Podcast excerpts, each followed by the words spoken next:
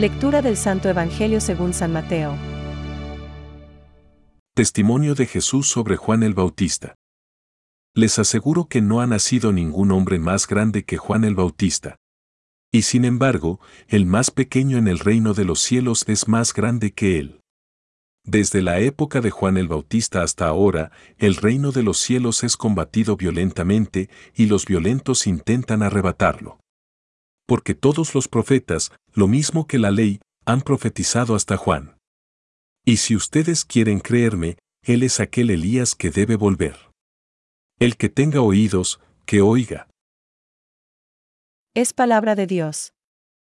Te alabamos, Señor. Reflexión. El reino de los cielos sufre violencia, y los violentos lo arrebatan.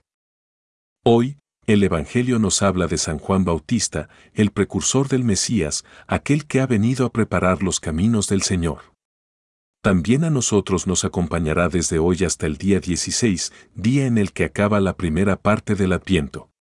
Juan es un hombre firme, que sabe lo que cuestan las cosas, es consciente de que hay que luchar para mejorar y para ser santo, y por eso Jesús exclama, desde los días de Juan el Bautista hasta ahora, el reino de los cielos sufre violencia, y los violentos lo arrebatan. Los violentos son los que se hacen violencia a sí mismos.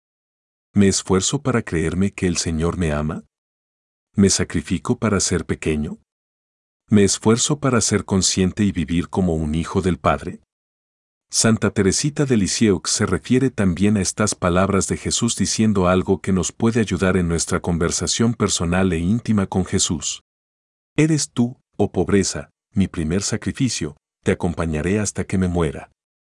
Sé que el atleta, una vez en el estadio, se desprende de todo para correr. Saboread, mundanos, vuestra angustia y pena, y los frutos amargos de vuestra vanidad.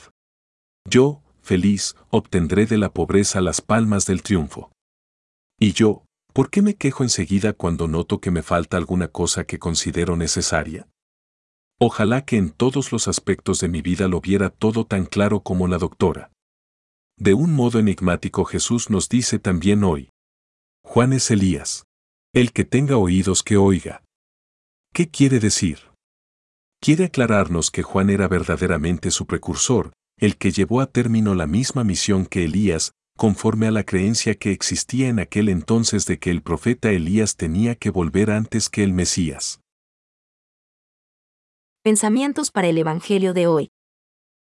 Moisés fue el más grande legislador, y admirables fueron todos los profetas, pero no eran más que Juan.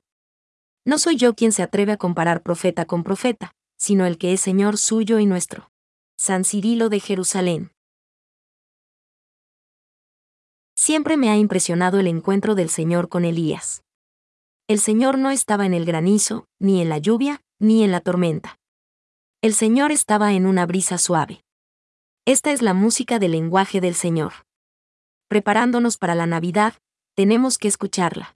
Francisco. San Juan Bautista. Precediendo a Jesús con el espíritu y el poder de Elías, da testimonio de él mediante su predicación, su bautismo de conversión y finalmente con su martirio. Catecismo de la Iglesia Católica, número 523.